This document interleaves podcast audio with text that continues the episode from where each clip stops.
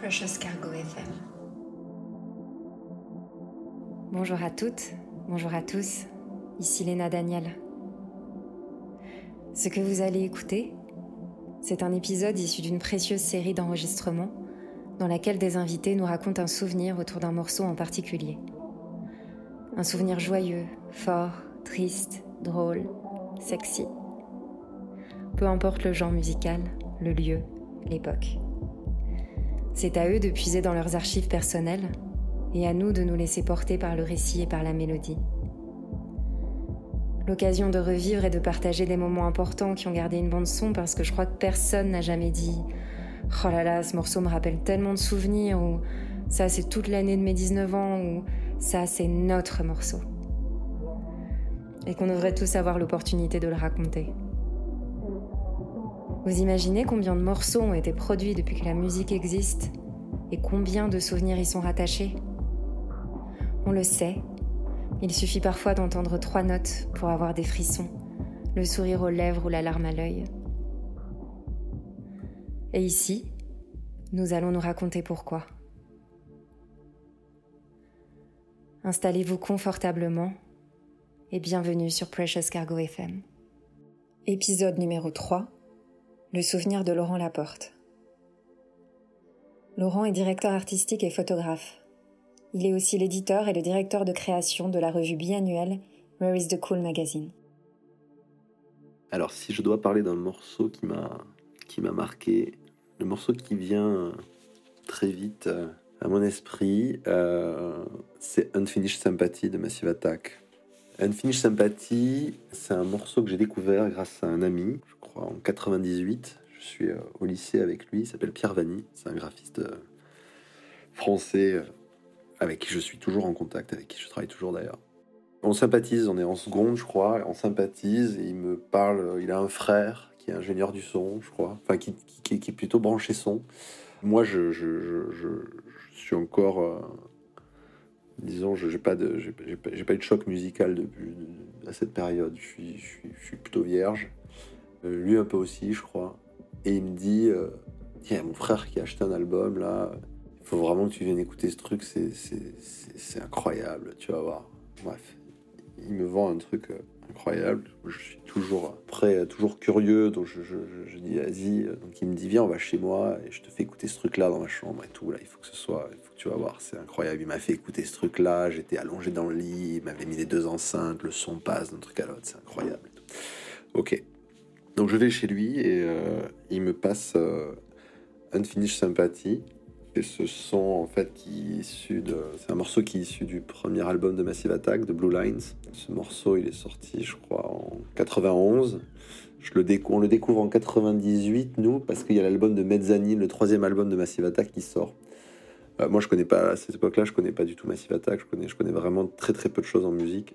Et là, je prends donc une, une bonne claque, quoi. Il y a ce début, là, il y a cette intro. Euh, j'ai toujours vu des gens, en fait, j'ai toujours imaginé que c'était des gens qui tapaient avec des fourchettes, avec des ustensiles sur des, sur des verres. Bref, je sais pas pourquoi, mais ça m'a toujours euh, marqué ce truc-là. Et donc, c'est Char, euh, Char Nelson, la chanteuse, qui, qui, a une voix incroyable, qui chante sur ce morceau, qui, est vraiment hyper prenant. et en fait, bon, au-delà de, de l'aspect musical de ce morceau, qui est vraiment hyper réussi et toujours, toujours d'actu quand on le réécoute, il a, il a franchement pas pris une ride je pense que c'est la naissance, ça avait été une espèce de naissance culturelle, ce truc-là. C'est-à-dire que quand, quand on commence à s'intéresser à Massive Attack, en fait, ça devient bah, quasi obsessionnel. C'est-à-dire que d'un coup, donc là, on, se parle d'un moment donc, où Internet, on est vraiment sur des débits euh, microscopiques, donc l'info est vraiment au compte-goutte, et euh, on, se, on se prend de passion pour ce groupe. Et en fait, c'est voilà, une naissance culturelle dans le sens où euh, on découvre que, euh, enfin, ce que c'est que le trip hop, c'est tout un mouvement, le son de Bristol, du coup, ça découle, ça découle sur d'autres groupes à l'époque qui étaient euh, etc.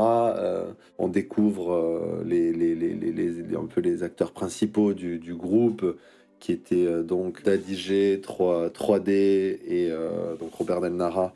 Et il y a Tricky aussi et Mushroom, le DJ. Euh, tous ces mecs-là ont leur personnalité, ont des personnalités très fortes, ils s'engueulent en permanence, ils se séparent et tout. Donc on suit un peu l'actualité du groupe de, de près, on achète tous les EP.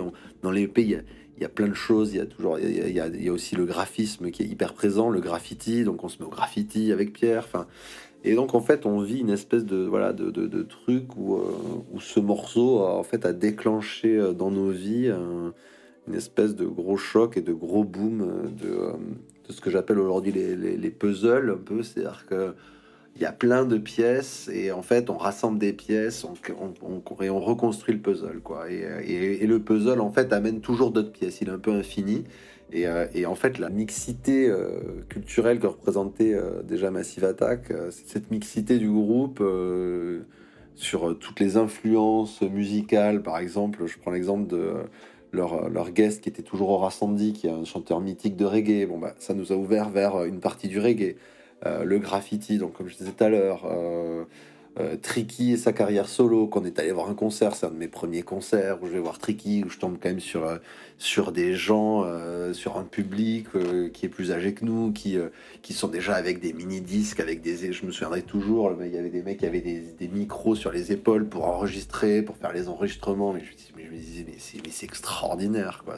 On va pouvoir peut-être écouter le truc si on demande.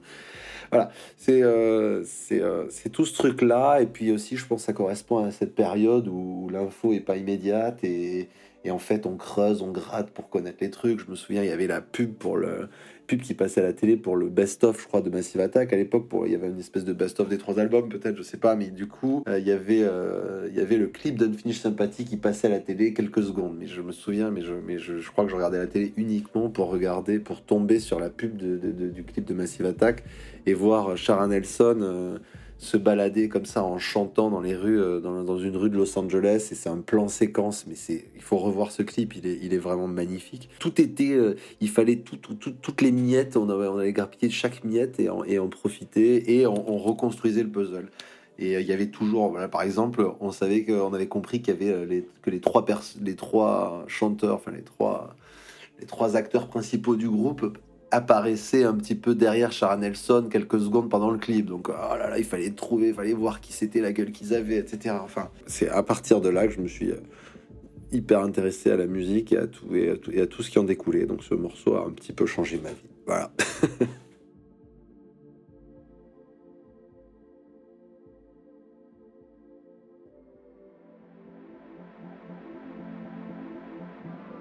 C'était le souvenir de Laurent Laporte avec Unfinished Sympathy de Massive Attack.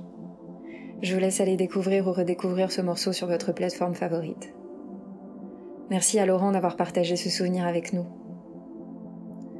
Je vous souhaite une très bonne année 2022, pleine de bienveillance, de nouveaux départs, de moments de joie et de partage, et encore merci pour votre écoute.